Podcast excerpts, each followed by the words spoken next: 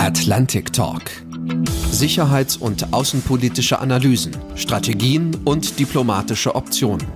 Ein Podcast der Deutschen Atlantischen Gesellschaft. Ich begrüße Sie ganz herzlich zu unserem dritten Atlantic Talk. Ich bin Oliver Weiland, Ihr Moderator in dieser Folge zum Thema Desinformation. Auch heute kommt im Atlantic Talk ein Experte zu Wort, der sich beruflich mit den Veränderungen von Sicherheitsfragen befasst. Daniel Weimert, 28 Jahre alt, arbeitet er im Moment als Public Policy Associate bei Twitter in Dublin. Daniel Weimert gehört zum Detektivkollektiv, einer Community-driven Plattform zur Überprüfung von Falschnachrichten. Als Mercator Fellow hat er sich mit Desinformation und Manipulation öffentlicher Meinung beschäftigt. Und zwar unter anderem im Kompetenzzentrum der NATO für strategische Kommunikation in Riga, beim Atlantic Council in Washington DC und bei der Europäischen Kommission in Brüssel. Als Kommunikationswissenschaftler hat Weimar darüber hinaus in der deutschen Cyber-Security-Firma, im Bundesverteidigungsministerium sowie in der US-Botschaft in Berlin gearbeitet. Ein herzliches Hallo nach Dublin. Daniel Weimert. Hallo Herr Weiland, ich freue mich auf unser Gespräch heute. Eins habe ich im Vorgespräch mit Ihnen, Herr Weimert, gelernt. Sie sind der Mann fürs Aufspüren von strategischen Desinformationen und das ist ganz was anderes als Cyberbedrohung. Nur leider sind Desinformationen mindestens ebenso gefährlich. Was sind Cyberbedrohungen? Was sind Desinformationen? Um, ähm, zunächst einmal finde ich es wichtig zu sagen, dass wir im Cyberraum natürlich Bedrohungen haben, die sehr viel technischer sind. Beispielsweise haben wir hier ganz klassisch eine Cyberattacke auf eine kritische Infrastruktur zum Beispiel. Oder so wie wir es 2015 im Bundestag hatten, gab es eine Cyberattacke auf die Rechner von Bundestagsabgeordneten. Und hier wurde dann versucht, sozusagen durch diesen Hackerangriff Informationen zu erlangen, kompromittierendes Material zu erlangen, das man dann später veröffentlichen kann, was man auch zum Beispiel als Doxing bezeichnet. Im Informationsraum allerdings geht es weniger um diese technische Perspektive, sondern sehr viel mehr um eine soziale und psychologische. Das bedeutet, es geht darum, gezielt mit Desinformationen Meinungen in einer Bevölkerung zu einem gewissen strategischen Ziel zu beeinflussen. Vor zwei Wochen gab es einen Angriff auf deutsche Großrechner und auch einen in Schottland. War das eher eine Cyberattacke oder war das eine Desinformationskampagne? Ich glaube, das ist schwierig zu sagen, weil man natürlich nicht 100% die Absichten der Personen kennt, die diese Attacke initiiert haben. Also ich glaube, hier wäre es noch zu früh zu sagen, was genau der eigentliche Grund dieser Cyberattacke war oder dieses, diesen Angriffes, aber das ist auf jeden Fall ein Beispiel, wo wahrscheinlich beides zusammenkommen wird. Cyberattacken und strategische Desinformation. Gibt es für diese Bedrohungsfelder auch in den Institutionen eigentlich unterschiedliche Abteilungen? Also jetzt in der NATO, der EU oder im Verteidigungsministerium? Ganz klar, es gibt definitiv unterschiedliche Abteilungen hierfür. Also gerade bei der NATO auch. Ich hatte ja beim Kompetenzzentrum der NATO für strategische Kommunikation in Riga gearbeitet, wo es stark um diese um diesen Informationsraum geht, aber es gibt natürlich auch ein Kompetenzzentrum, das sich sehr stark mit der Cybersecurity auseinandersetzt. Das ist dann in Tallinn. Ähm, dasselbe gilt auch für die EU. Also hier gibt es definitiv unterschiedliche Bereiche und auch für mich ist es so, dass ich mich sehr stark auf Desinformation, auf den Informationsraum fokussiere und eben weniger auf diese, diese technische Komponente, auch wenn es natürlich, wie gesagt, Überschneidungen gibt. Wenn Sie das Wort Informationsraum benutzen, das klingt ja ein bisschen wie ein Zimmer. Was wäre, um in dem Bild zu bleiben, denn das Haus? Also die Desinformation das Zimmer und die Welt des Internets das Haus? ähm, tatsächlich, wenn ich in der Metapher bleibe, würde ich eher so weit gehen und sagen, dass das Internet oder der, der Informationsraum nicht nur das Haus ist, sondern die ganze Welt, die uns umgibt. Ich glaube, dass momentan die digitalen Informationen in jegliche Lebensbereiche reichen. Und ebenso ist es leider natürlich auch mit Desinformationen. Also das ist jetzt keine, kein Lügenzimmer sozusagen, das man einfach schließen kann. Und ich glaube, hier ist es auch nochmal wichtig zu erklären, um was es eigentlich genau geht. Denn oft werden Desinformationen mit Lügen gleichgesetzt oder auch beispielsweise mit Fake News, ein Begriff, von dem sich die, die Forschung eigentlich stark distanziert. Und ein Begriff, den ich eher gleichsetzen würde mit dem Begriff der Lügenpresse. Also wo es darum geht, dass man versucht, etablierte Medien zu diskreditieren, weil beispielsweise eine Berichterstattung nicht unbedingt zu den eigenen Gunsten verläuft. Desinformation allerdings, und da gibt es natürlich auch keinen perfekten Konsens in der Forschung, sind eher falsche oder fehlinterpretierte Informationen, die bewusst im Internet gestreut werden, um ein politisches oder ein ökonomisches Ziel zu erreichen. Und hier ist eben die Absicht eine ganz wichtige Komponente. Denn dem entgegengestellt gibt es auch den Begriff der Missinformation, der meines Erachtens noch etwas selten in Deutschland gebraucht wird, aber schon sehr häufig im englischsprachigen Raum. Und hier geht es praktisch darum, dass ebenso falsch oder fehlinterpretierte Informationen zirkuliert werden, aber eben ohne diese boshafte Absicht. Das bedeutet praktisch, wenn es einfach nur eine schlechte Recherche gab beispielsweise und man jetzt nicht wirklich die Absicht hat, Menschen zu manipulieren. Und als, als dritte Komponente, einfach um das vielleicht abzuschließen, gibt es auch das Konzept der Malinformation und hier kommt vielleicht auch nochmal der Hackerangriff auf den Bundestag nochmal ins Spiel, wo man eben versucht, tatsächlich äh, akkurate Informationen, also wahre Informationen zu erlangen, um diese dann zu einem strategischen Zeitpunkt zu leaken, um ein gewisses äh, Ziel zu erreichen. Das sind so drei, drei grobe Komponente, die man hat in diesem Bereich. Worin liegt das Subtile, das Verborgene an dieser Geschichte? an den sicherheitsrelevanten Bedrohungen für uns als Einzelne oder auch als Gesellschaft. Ich denke immer, wir sind doch keine dummen Schafe. Das müsste man doch merken. Aber es ist offensichtlich nicht so. Ganz unabhängig davon, was ich jetzt zu den einzelnen Strategien sage, gibt es definitiv auch innerhalb der deutschen Bevölkerung ein Bewusstsein für dieses Thema und auch ein Bewusstsein dafür, dass es ein sicherheitspolitisches Thema ist. Und ich glaube, etwas, was man manchmal bei diesem Thema hört, ist, dass Menschen sagen, dass es überbewertet ist. Menschen haben schließlich schon immer gelogen. Warum sollte es jetzt ein sicherheitspolitisches oder demokratiegefährdendes Problem sein, dass sowas im Internet passiert? Und hier ist, glaube ich, das, das Problem, dass ich würde zumindest sagen, dass Desinformationen oder Falschinformationen wirklich nur die Spitze des Eisbergs sind. Und die eigentlichen Taktiken dahinter, die schwierigen sind und die, die unsere Demokratie bedrohen. Und das liegt alles unterhalb der Wasseroberfläche und wird meines Erachtens nach auch zumindest in der Öffentlichkeit noch nicht oft genug äh, besprochen. Hier fokussiert man sich noch sehr stark auf die Tatsache, dass Informationen einfach falsch sind. Und ich glaube, dass das nicht unbedingt die größte Herausforderung für uns ist. Sie sprechen von Taktiken, die im Hintergrund liegen.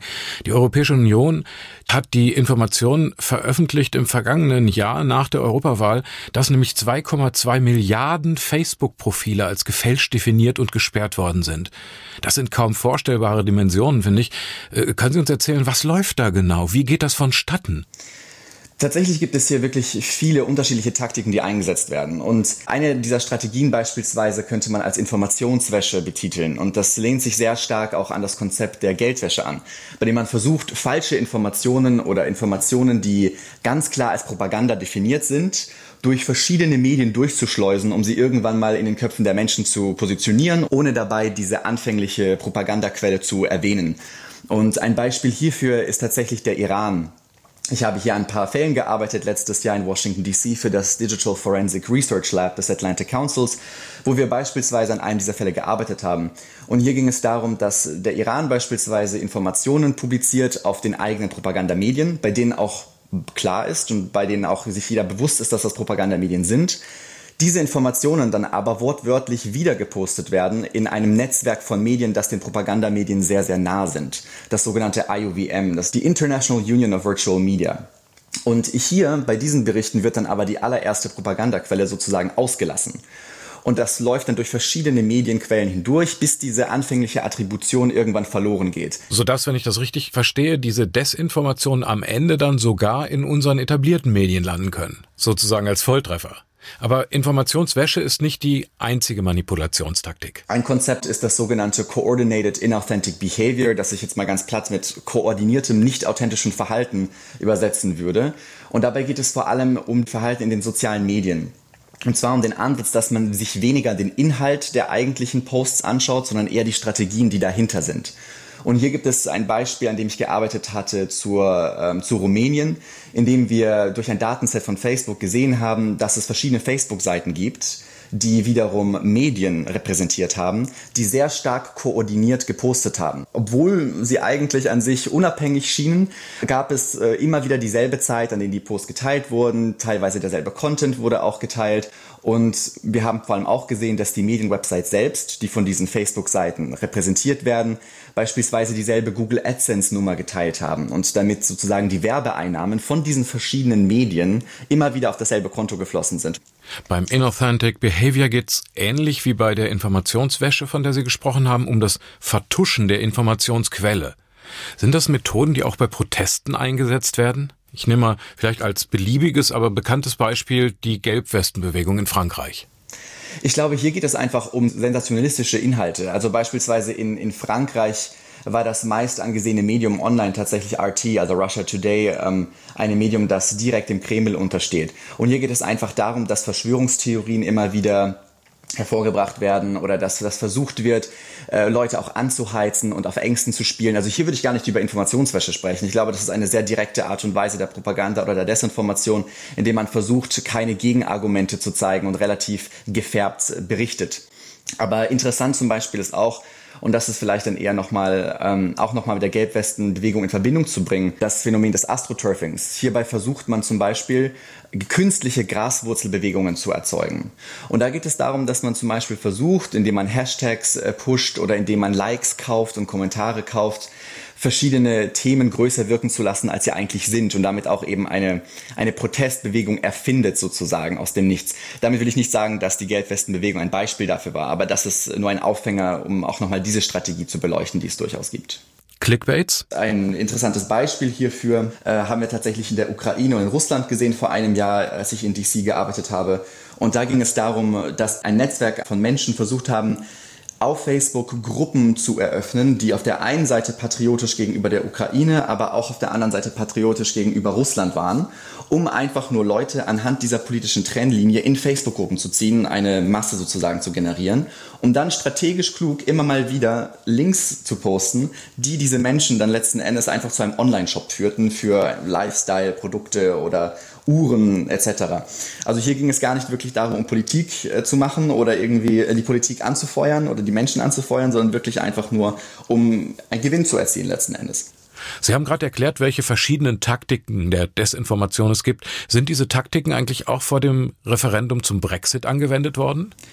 Generell sehen wir beim Brexit eben auch genau solche Sachen, die ich eben schon genannt hatte, dass versucht wird, Meinungen größer darzustellen, als sie eigentlich sind, durch, durch Astroturfing, Graswurzelbewegungen, durch äh, gekaufte Likes, Kommentare, durch äh, Fake-Identitäten in den sozialen Netzwerken beispielsweise, durch ein nicht authentisches äh, Verhalten, in dem man sich koordiniert, um Meinungen größer darzustellen, um, um Posts sozusagen eine größere Reichweite zu geben. Heißt das, die Entscheidung für den Brexit wäre ohne diese Desinformation anders ausgegangen? Ich muss sagen, was das anbelangt, bin ich sehr vorsichtig, weil ich glaube, dass die Wirkung von solchen Desinformationskampagnen immer schwierig zu messen sind. Und ich glaube, das haben wir generell in der Medienwirkungstheorie, dass das, dass das immer schwierig ist und natürlich auch schwer nur auf eine gewisse Kampagne zurückzuführen ist.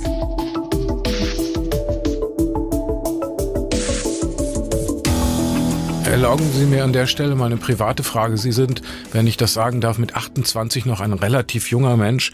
Wie kommen Sie mit diesen ganzen Sachen eigentlich zurecht? Wie hält man das aus, täglich zu sehen, wie ganze Völker indirekt gelenkt, Wahlen manipuliert, vielleicht Kriege fast unbemerkt durch unsere Alltagskommunikation hindurch so gesteuert werden können? Wie geht's Ihnen überhaupt damit mit dem ganzen Thema, wenn Sie da sich täglich mit beschäftigen? Ähm, ich muss sagen, ich glaube, meine größte, meine größte Angst liegt gar nicht darin, diese Sachen zu sehen, sondern eher diese indirekte Gefahr, durch, äh, die durch diese Bedrohungen entsteht. Und zwar, dass verschiedene Regierungen beispielsweise versuchen, jetzt auch gerade innerhalb der Corona-Krise, diese Thematik zu nutzen, um Gesetze zu etablieren oder auf den Weg zu bringen, die unter normalen Umständen so zum Beispiel gar nicht funktioniert hätten. Und ein Beispiel hierfür sehen wir gerade in Ungarn, wo mit dem Gesetz zu Falschnachrichten zu Covid-19 Journalisten bis zu fünf Jahre in Haft können, wenn Falschnachrichten zur Bekämpfung von Covid-19 etc zirkuliert werden. Und ich glaube, das, das ist eher ein Problem, was mir, was mir Sorgen macht, wenn praktisch versucht wird, die Meinungs- und Pressefreiheit zu umgehen und wenn man versucht, diese Bedrohungen als eine Art Ausrede zu nutzen, um solche Gesetze auf den Weg zu bringen. Ähnlich finde ich das auch mit einer Hintertür, wenn man beispielsweise versucht als Regierungen über sehr starke Maßnahmen über die sozialen Netzwerke diese Zensuren zu etablieren, die normalerweise auf, auf dem Gesetzeswege oder auf politischem Ebene sehr schlecht zu realisieren wären. Also ich glaube, das ist eher meine, meine, meine Angst sozusagen, als diese, diese Sachen zu sehen. Auf den Plätzen in Deutschland versammeln sich Menschen, die gegen die Shutdown-Auflagen der Seuchengesetzgebung protestieren. Populisten, Rechtsradikale instrumentalisieren verschiedenste Strömungen, abstruse Verschwörungstheorien kursieren. Was läuft da eigentlich im Moment auf unseren Straßen? Wer mischt da aus Sicht des Desinformationsexperten Weimert eigentlich mit? Steht da das souveräne Volk auf der Straße oder eine dumpfe, von inneren und äußeren Feinden manipulierte Masse von Ahnungslosen? So einfach ist das natürlich nicht und so schwarz und weiß ist das sicherlich nicht. Also ich möchte hier auf keinen Fall irgendwie absagen, dass es da tatsächlich auch äh, Absichten gibt, die sehr legitim sind von gewissen Bürgern und Bürgerinnen, die auf der Straße sind und protestieren und dass deren Meinung ist. Aber natürlich gibt es momentan verschiedene Akteure, die Narrative pushen, momentan zu Covid-19. Und ich glaube, einer der offensichtlichsten Akteure momentan ist die chinesische Regierung, die natürlich versucht, sehr stark positive Narrative zum eigenen Vorgehen zu pushen und äh, auch die Reichweite dieser Narrative zu erhöhen. Aber auf der anderen Seite natürlich auch Russland oder die russische Regierung, dass die nach wie vor versucht, ähm, Verschwörungstheorien oder Verwirrung zu stiften. Und ich glaube, gerade wenn man die beiden miteinander vergleicht, ist es sehr interessant, weil die russische Regierung meines Erachtens nach weniger darauf abzielt, Menschen von einer gewissen Sache zu überzeugen. Es geht meines Erachtens nach eher darum, Verwirrung zu stiften und auch Vertrauen in die demokratischen Institutionen zu erodieren und da einen Schaden anzurichten. Aber interessant ist vor allem auch, dass China gerade einen gewissen Approach, die Herangehensweise verändert und auch etwas aggressiver wird. Normalerweise ist eben China eher in einer Art positiven Propaganda involviert. Also man versucht die eigenen Herangehensweisen, die eigenen Mechanismen positiv darzustellen. Aber gerade mit der Kontroverse, die es jetzt gab, erst neulich zu einem Bericht des Europäischen Auswärtigen Dienstes, wo es eben um Desinformation zu Covid-19 ging, hat man ganz klar gesehen, dass es da jetzt auch chinesischen Druck gibt auf solche Publikationen, wo dann der Europäische Auswärtige Dienst auch durchaus einen starken Ton scheinbar gegenüber der chinesischen Regierung verwässert hat oder runtergefahren hat aufgrund dieses Drucks der chinesischen Regierung. Und ich glaube, das zeigt schon, dass es da auch Unterschiede gibt und äh, dass sich diese Taktiken auch tatsächlich äh, stetig verändern. Trotzdem nochmal zurück ganz kurz. Haben Sie mit Blick auf die derzeitigen Proteste auf der Straße Hinweise auf manipulative Aktivitäten aus dem Ausland? Dazu habe ich persönlich keine Beweise. Ich glaube, es ist auch generell schwierig, hier konkrete Beweise zu finden, weil es eben im Cyber- und Informationsraum auch oft dieses Attributionsproblem gibt. Was aber durchaus interessant ist, ist eben dieser Bericht des Europäischen Auswärtigen Dienstes, der verschiedene Sachen nochmal zusammenfasst und zum Beispiel auch ein Video hervorhebt von Russia Today ähm, auf Deutsch. Ich glaube, das heißt alles nur Panikmache das unglaublich viele Views bekommen hat online zu einem Thema, das eben nochmal stark Verschwörungstheorien ähm, hervorbringt zu diesem Thema und eben nochmal das Ganze nur als Panikmache deklariert. Also hier sind, also ich habe keinen Beweis dafür, dass ein Staat es bewirken kann, dass wir in Deutschland diese diese Demonstrationen haben. Aber es gibt definitiv Beweise dafür, dass es Staaten gibt, deren staatlichen Medien, wie zum Beispiel Russia Today, Narrative streuen, zum Beispiel auf YouTube, die eine sehr hohe Zuschauerzahl besitzen, die entgegen der Empfehlungen der Bundesregierung laufen und natürlich damit die Leute auch ein Stück weit äh, von der Wahrheit abbringen.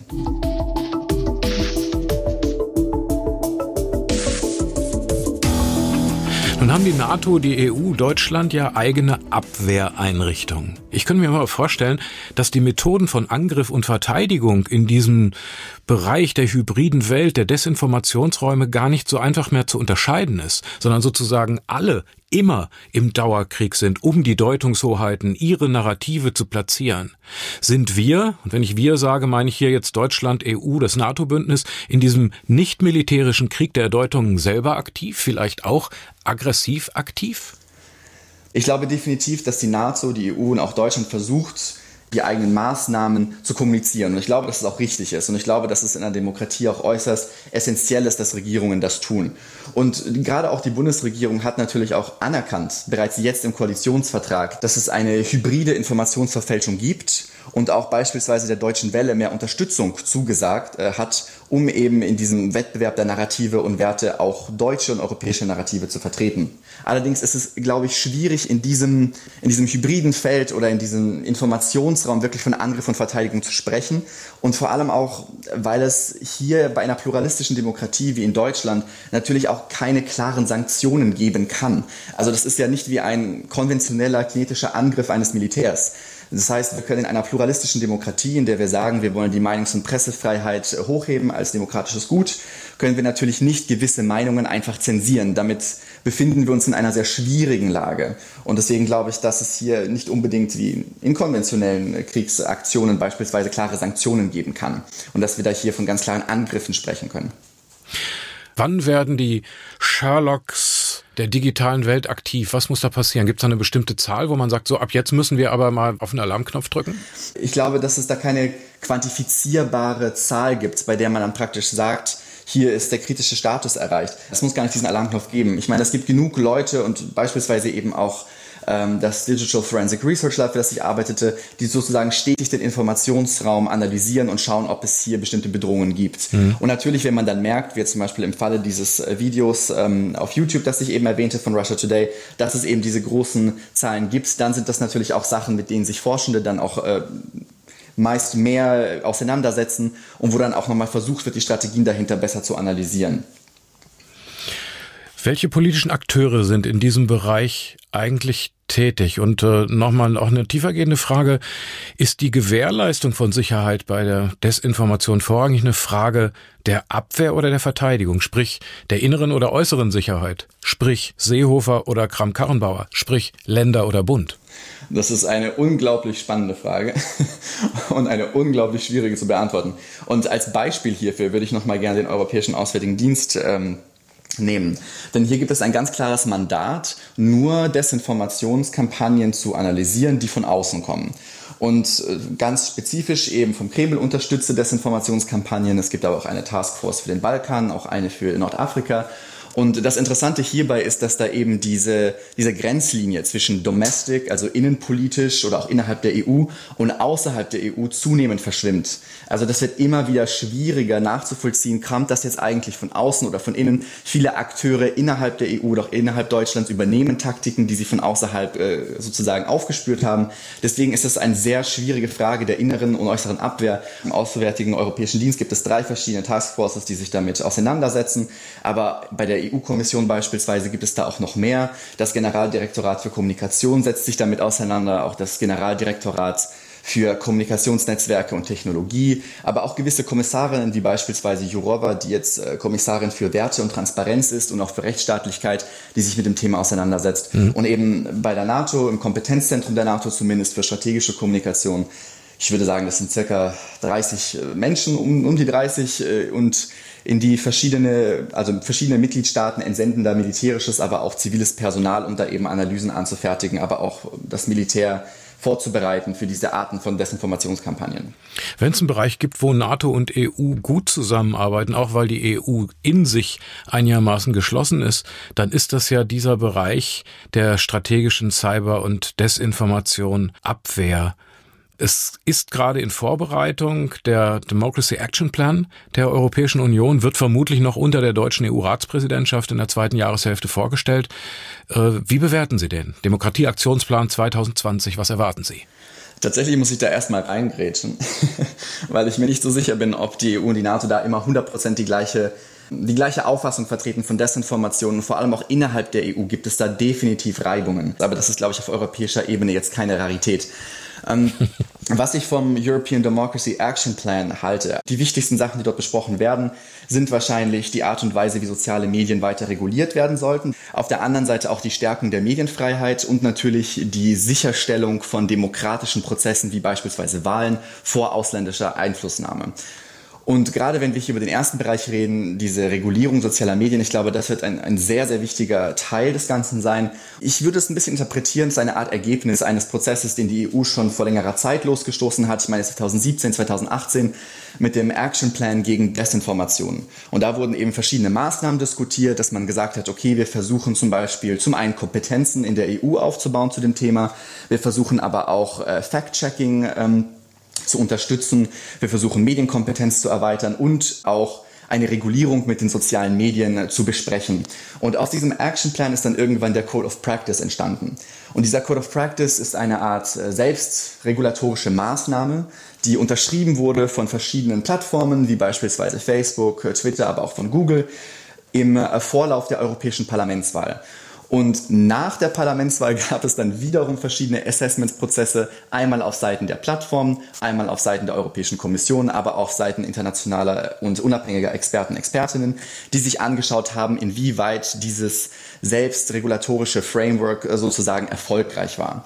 Und ich würde sagen, dass jetzt dieser European Democracy Action Plan zeigen wird, ob sich dieses selbstregulatorische eher zu einer Regulierung entwickelt und äh, ich glaube, dass zusammen mit dem Digital Services Act und auch äh, mit einem weiteren Kommuniqué zu dem Thema, das im Juni wohl rauskommen wird, der Rahmen festgelegt wird. Also bis zu einem internationalen Desinformationsabrüstungsvertrag, bei dem alle Staaten der Erde mitmachen, dauert es noch. Definitiv. Ich glaube, da sind wir noch nicht angekommen, aber ich sehe da durchaus Potenzial in der Europäischen Union und das muss man auch ganz klar sagen. Die Europäische Union äußert sich zu dem Thema durchaus mit einer Klarheit, die so nicht in allen Mitgliedstaaten vorhanden ist. Also ich glaube, dass auf jeden Fall auf europäischer Ebene da durchaus viel kommen könnte gegen Ende diesen Jahres oder je nachdem, wie weit die Covid-19-Situation das jetzt verlangsamt, dann vielleicht Anfang des nächsten Jahres. Aber ich glaube, da könnte schon viel passieren auf europäischer Ebene.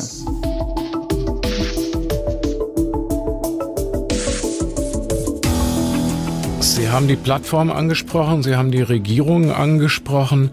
Sie selbst sind zurzeit am Aufbau eines Projekts beteiligt, das sich Detektivkollektiv nennt. Das Ziel dieses community-orientierten Projekts hat sich ein strategisches Fact-Checking zum Ziel gemacht. Basteln Sie da an einem eigenen Faktencheck-Logarithmus oder worum geht es bei dem Detektivkollektiv? Tatsächlich arbeite ich gerade mit einer kleineren Gruppe an diesem, an diesem Projekt, das entstanden ist beim Wir vs. Äh, Virus Hackathon in Deutschland und auch beim äh, Hackathon der Europäischen Union zu dem Thema. Und hier arbeiten wir gerade an einer Plattform, die community-driven ist, also praktisch auf die Community setzt, auf eine kritische Masse an Freiwilligen, die bestimmte Informationen im Internet auf ihre Verlässlichkeit auf einer gewissen Skala einstuft. Und hier wollen wir eben nicht auf künstliche Intelligenz setzen oder zumindest nicht hauptsächlich darauf setzen, weil ich auch in meiner Arbeit in der Vergangenheit gemerkt habe, dass wir technologisch noch nicht an dem Punkt sind, an dem Technologie ganz klar sagen kann, das ist Fehlinformation oder das ist falsch oder das ist richtig. Und um ehrlich zu sein, und das sehe ich vor allem von meiner Erfahrung im NATO-Kompetenzzentrum für strategische Kommunikation in Riga, ist es auch für Menschen noch eine wahnsinnig schwierige Aufgabe, zu differenzieren, ob etwas noch zur freien Meinungsäußerung zählt oder ob hier eventuell schon falsche Tatsachen versucht werden zu kommunizieren oder man vielleicht sogar böswillige Absichten dahinter hat. Und deswegen setzen wir eben auf die Community. Wir glauben, dass es für dieses gesellschaftliche Problem eben auch nur die Gesellschaft als Lösung momentan geben kann. Und was wir dabei natürlich irgendwann gerne etablieren würden, ist eine Art Chatbot, die vor allem eben auch eine Verbindung darstellt zwischen end-to-end -end verschlüsselten Messaging-Apps wie WhatsApp, bei der man dann über diesen Chatbot sozusagen Informationen an diese Plattform schicken könnte, die dann wiederum von verschiedenen Detektiven, so würden wir sie nennen, verifiziert werden, die dann auch durch so einen Gamification-Ansatz Punkte erreichen können und motiviert äh, sozusagen am Ball bleiben.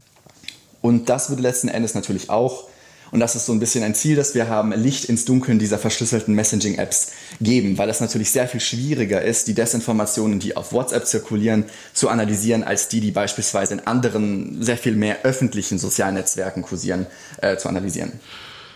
Springen Sie zum Schluss mit uns mal zehn Jahre in die Zukunft. Wohin geht die Reise? Was überwiegt bei Ihnen? Horror oder Hoffnung? Zunächst einmal würde ich sagen, dass es durchaus eine schwierige Situation in Zukunft geben könnte, weil wir natürlich, wie ich das eben schon angesprochen habe, sehr viel mehr über Messaging-Apps wie WhatsApp kommunizieren, die eben sehr viel geschlossener sind, sehr viel privater. Ich glaube auch, dass momentan einige soziale Plattformen, nicht alle, eher in diese geschlossene Richtung tendieren und weniger in die öffentliche und dass das uns natürlich den Zugang verwehrt zu diesen verschiedenen Kommunikationswegen. Und gerade auch auf WhatsApp kommunizieren wir oft mit Verwandten, Bekannten. Das bedeutet, die Informationen, die wir dort bekommen, sehen wir oft weniger kritisch, weil wir glauben, dass unsere Verwandten uns ja keine falschen Informationen zuschicken würden. Aber dass diese Informationen oft schon 100, 150 Mal vielleicht weitergeleitet wurden, das wird dann oft nicht bedacht. Und das ist definitiv etwas, was ich momentan ein bisschen schwierig sehe. Und ich glaube, diese, dieser, diese Wende sozusagen zum Privaten hin könnte durchaus eine Bedrohung sein.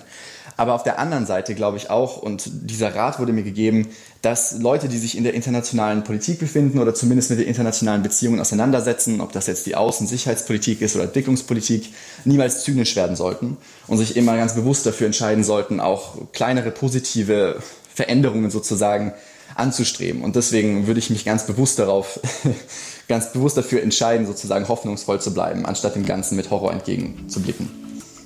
Daniel Weimert, Manipulationsdetektiv, Abwehrstratege und realistischer Hoffnungsträger. Vielen Dank, dass Sie heute dabei waren als Gast im Atlantic Talk der Folge 3. Vielen Dank, Herr Weiland. Vielen, vielen Dank. Alles Gute für Sie. Am nächsten Donnerstag wird die Direktorin der Deutschen Gesellschaft für Auswärtige Politik, Dr. Daniela Schwarzer, zu Gast sein. Am 1. Juli wird Deutschland für ein halbes Jahr die Ratspräsidentschaft der Europäischen Union übernehmen, und zwar in einer Situation, in der die Mitgliedstaaten vor der größten Rezession seit 100 Jahren stehen. gleichzeitig aber einen EU-Haushalt für die kommende Siebenjahresperiode verabschieden müssen. Welche politischen Themen stehen unter der deutschen Ratspräsidentschaft auf der Agenda? Frau Dr. Schwarzer ist Forschungsdirektorin der DGAP, nicht nur eine professionelle Analystin der europäischen Politik, sie ist auch eine gefragte Ideengeberin, wenn es um Denkanstöße und Visionen für das politische Geschehen und die großen Fragen der europäischen Zukunft geht. Ich würde mich freuen, wenn Sie wieder dabei sind am kommenden Donnerstag beim Atlantic Talk, der Folge 4 mit Frau Dr. Daniela Schwarzer. Atlantic Talk. Jeden Donnerstag neu um 16 Uhr. Ein Podcast der Deutschen Atlantischen Gesellschaft. Thank you.